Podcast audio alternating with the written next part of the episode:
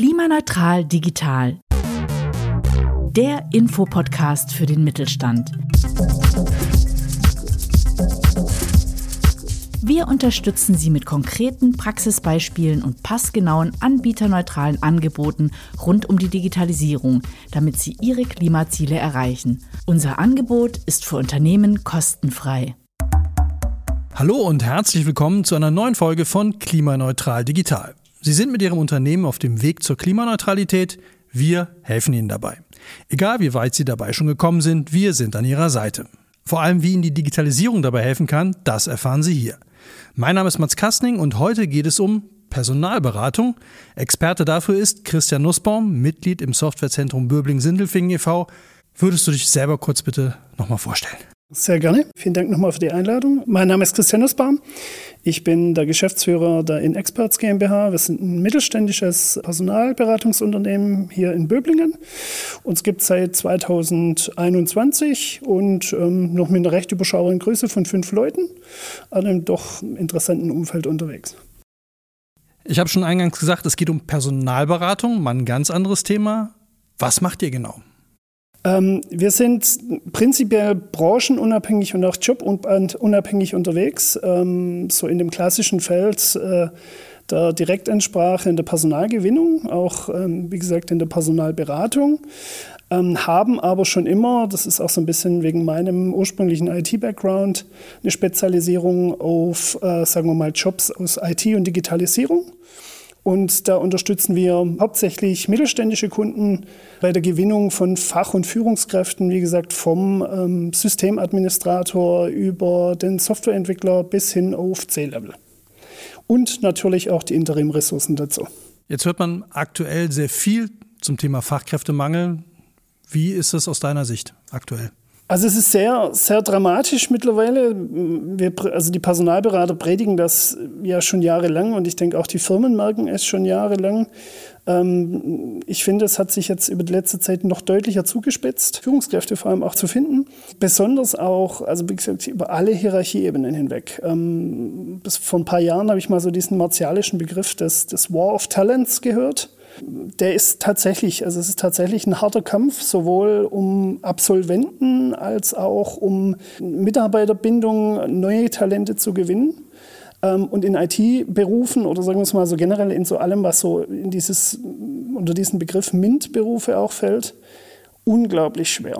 Deswegen tun sich Firmen immer mehr schwer. Also gerade so die klassischen äh, HR-Kanäle, die man früher ja befeuert hat, so Themen wie Stellenanzeige und wir machen ein bisschen ähm, ähm, schöne Social-Media-Posts, das ist alles nicht mehr ausreichend und wir merken es einfach, dass wir eine deutlich höhere Nachfrage auch von Firmen haben, die direkt auf uns zukommen und dann tatsächlich auch mit einem Headhunter arbeiten.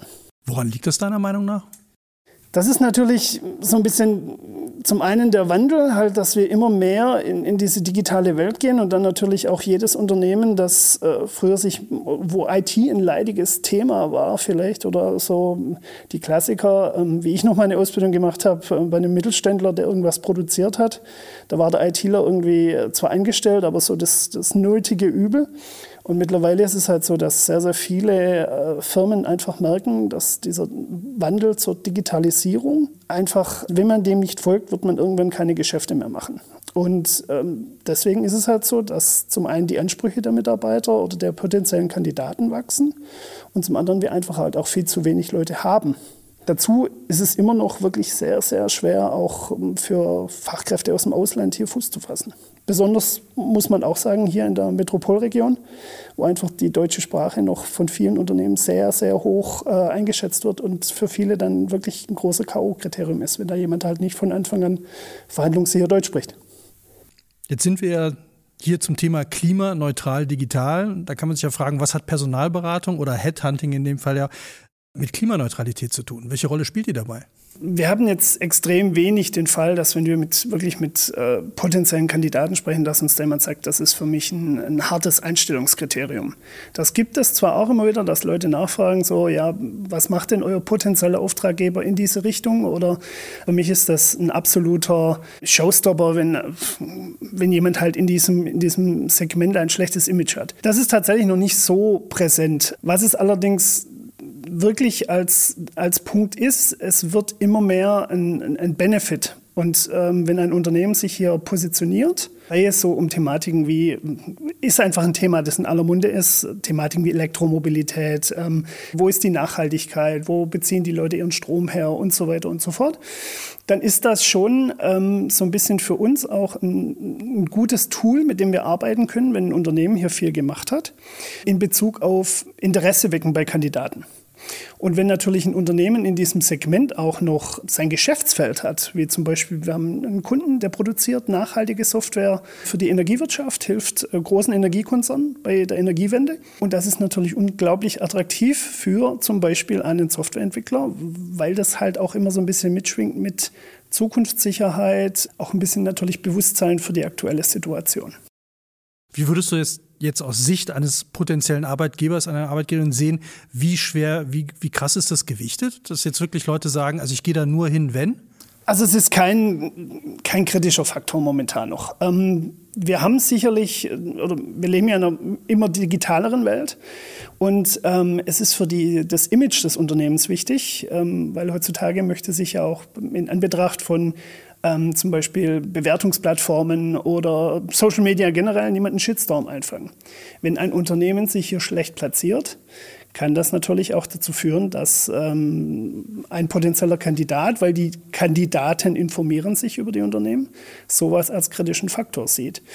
Es ist aber nicht so, dass es wirklich der absolute äh, das Nonplusultra ist. Es gibt Hygienefaktoren, die sind von Kandidaten immer mehr nachgefragt. Das häufigste Wechselmotivation, die wir hören, sind eher so diese Thematiken mit Flexibilität, äh, New Work, ähm, Remote Office und so weiter. Das sind tatsächlich wirklich kritische Faktoren. Klimaneutralität ist, wie gesagt, ein Plus.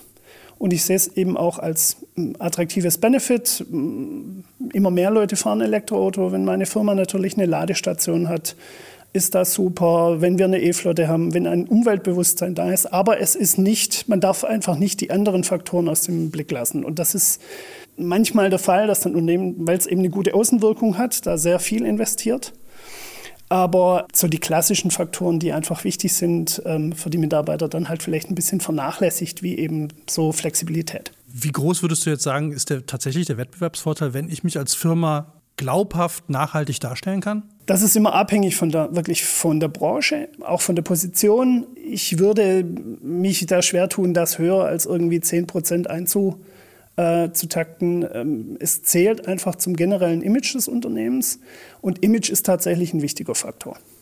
Bietet ihr jetzt außer euren Diensten auch noch Sachen an wie Schulungen, Beratungen für Firmen, wie sie sich besser darstellen können oder wie sie genau in den Bereichen punkten können? Ich hatte ja gesagt, wir sehen uns als Personalberater und nicht als Personaldienstleister im klassischen Sinne. Deswegen ist es schon so ein bisschen auch, wenn wir mit einem neuen Kunden sprechen oder auch mit Bestandskunden, immer ein Angebot, denen zu helfen bei ihren Strategien, wie sie attraktiver für Fachkräfte werden und sind. Dazu gehören wirklich alle Faktoren. Also wie gehen wir an den Markt? Wie machen wir eine Ansprache? Und wenn eben ein Unternehmen hier einen Vorteil hat, weil man das ja eh anstrebt und wenn man den Statistiken glauben darf, möchten ja die meisten Unternehmen bis 2030 klimaneutral sein, dann kann das natürlich ein Plus sein. Und dann haben wir als Personalberater, die ja so ein bisschen die Visitenkarte nach außen sind für das Unternehmen. Wir müssen ja praktisch blind, ohne den Kandidaten wirklich zu kennen, Interesse wecken. Dann ist das halt auch ein Selling Point das ist einfach was, mit dem wir dann arbeiten können. Hast du da ein Beispiel für gelungene Kampagnen oder wo euch das mal richtig gut gelungen ist, da Leute an den Mann zu bringen? Ich bringe gerne, wie gesagt, so dieses Beispiel von diesem Kunden, den wir in diesem Segment haben, weil das eben, der bewegt sich in einer Sparte, wo eben ein sehr, sehr großer war of Talents, wenn man das so martialisch sagen will, einfach ist. Der sitzt in Karlsruhe. Sehr, sehr hart, eben, weil eben viele äh, IT-Firmen dort Entwickler wollen. Das sucht so den klassischen ähm, Softwareentwickler, .NET-Entwickler. Ist eine kleine Firma, ja, also halt auch nicht so ein Strahlnamen in einem Segment unterwegs, das niemand kennt. Aber eben mit der Betonung auf diesen Bereich, in dem man sich bewegt, konnten wir in der Direktansprache halt einfach dann Kandidaten überzeugen oder halt einfach auch dieses Interesse wecken, sich mit diesem Unternehmen zu beschäftigen, weil es halt ein Segment ist, das sehr zukunftssicher eingeschätzt wird. Wenn Sie für einen Automotive-Lieferanten suchen, müssen Sie ganz andere Wege für die Direktansprache suchen, weil jeder denkt bei Automotive sofort an Krise, Krise, Krise. Und hier war es halt einfach dieses Thema, es ist allgegenwärtig Und es ist einfach so ein bisschen signalisiert Zukunftssicherheit, auch Attraktivität, weil es eben auch jeden interessiert. Und es ist einfach in den Medien. Jeder, jeder hat zu diesem Thema meistens auch eine Meinung. Und es ist natürlich dann auch ein spannendes Umfeld, weil das spricht einfach Leute anders an, als wenn man mit einem Standard-Pitch an den Markt geht. Hast du irgendwelche Tipps für Unternehmen, wie man äh, sich jetzt momentan am besten verhalten sollte oder wie man die größten Erfolgschancen hat? Was ganz, ganz wichtig ist, ist eben so dieses flexibler werden. Tatsächlich auch, wenn das möglich ist, Sachen anzubieten wie äh, keine Kernarbeitszeiten mehr, dem Mitarbeiter maximale Freiheiten zu geben. Natürlich immer, ist natürlich auch immer eine, eine also es ist ein Geben und Nehmen. Bei manchen funktioniert das nicht. Aber ähm, was wir eben einfach merken, dass selbst Kandidaten wechseln wollen, die in sehr, sehr guten Anstellungen sind, die sehr gut bezahlt sind, wo aber einfach das Unternehmen jetzt nach der Corona-Pandemie gesagt hat, wir machen kein Homeoffice mehr. Und das sind halt einfach so dieses Thema New Work und ähm, natürlich eben hier gleichbegleitend auch, welches Image hast du nach außen, wie positionierst du dich in vielen Themen das führt dazu, dass eben einfach Mitarbeiter bleiben und Mitarbeiter auch gewonnen werden können. Wie siehst du die Zukunft da? Wird das so bleiben oder ist das jetzt momentan so ein Trend, dass sich alle aussuchen können, gefühlt, wie sie gerne arbeiten möchten und in fünf bis zehn Jahren ist das alles wieder vorbei?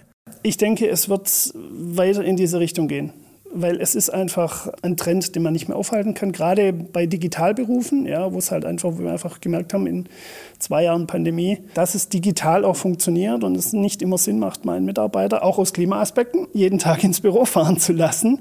Deswegen, ich denke, das wird in der Zukunft noch digitaler werden. Und dadurch, dass ich nicht sehe, dass wir wirklich schnell diese, diese Lücke von Angebot und Nachfrage decken können, wird dieser Kampf noch schlimmer werden. Und die Mitarbeiter oder potenziellen neuen Mitarbeiter werden noch anspruchsvoller werden. Jetzt haben wir auch den Unterschied zwischen großen Unternehmen, deren Image vielleicht auch viel einfacher zu ändern oder auch nicht zu ändern ist, gegenüber kleineren Unternehmen. Wie siehst du da die Chancen? Also kann ich als kleineres Unternehmen da besser punkten? Habe ich bessere Chancen, an bestimmte Fachkräfte zu kommen? Oder sagst du, äh, egal? Also ich denke, der normale Mittelständler, der so in diesem Segment sich bewegt, sagen wir mal von 10 bis 50 Mitarbeitern, hat heutzutage nicht schlechtere Wettbewerbsvorteile als jetzt jemand im Großkonzern. Das ist immer so ein bisschen natürlich abhängig von den Kandidaten.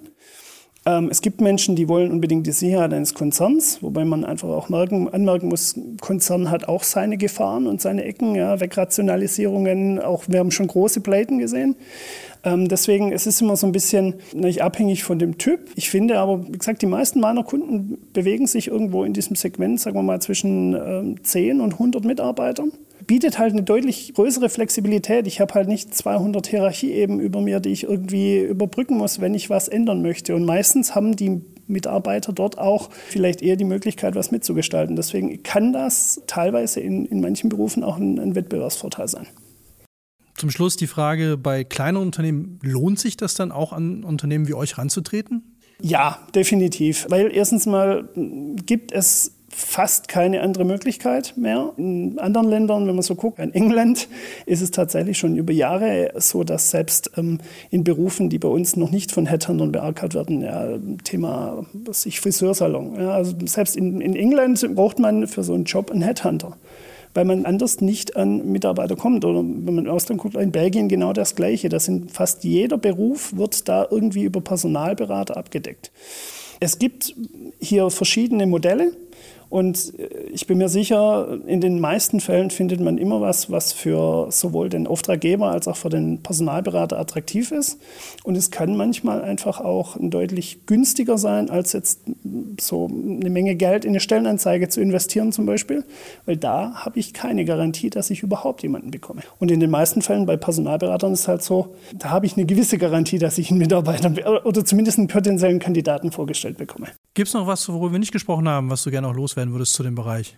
Ich freue mich immer, wenn ich ähm, hier eine höhere Akzeptanz für die Branche generell höre. Ich weiß, die ist viel gescholten, weil es eben, klar, es ist einfach ein, ein, ein, sehr, ein Markt, wo man auch sehr, sehr viel Geld umsetzt. Und es gibt viele schwarze Schafe in der Branche, aber ich denke, so generell die Akzeptanz von Personalberatern und von Headhuntern generell geht auch da es eben halt genügend positive Beispiele hat, in eine gewisse positive Richtung für uns. Und das ist so ein bisschen ein Geben und Nehmen und positives, ähm, wir können wirklich helfen in dem Fall. Und oftmals sind Firmen in diesem Bereich besser als ihr Ruf. Also wir halten vor allem fest, es lohnt sich für Unternehmen in ihre Nachhaltigkeit zu investieren, um auch neues Personal anzuziehen und da zu punkten.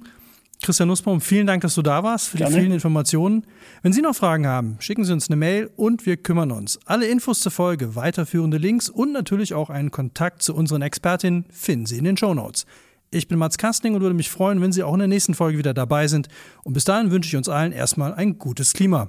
Ciao. Tschüss. Klimaneutral Digital gehört zu Mittelstand Digital. Das Mittelstand Digitalnetzwerk bietet umfassende Unterstützung bei der Digitalisierung. Gefördert vom Bundesministerium für Wirtschaft und Klimaschutz. Alle Informationen finden Sie unter klima-neutral-digital.de. Konzept und Produktion Audiotextur.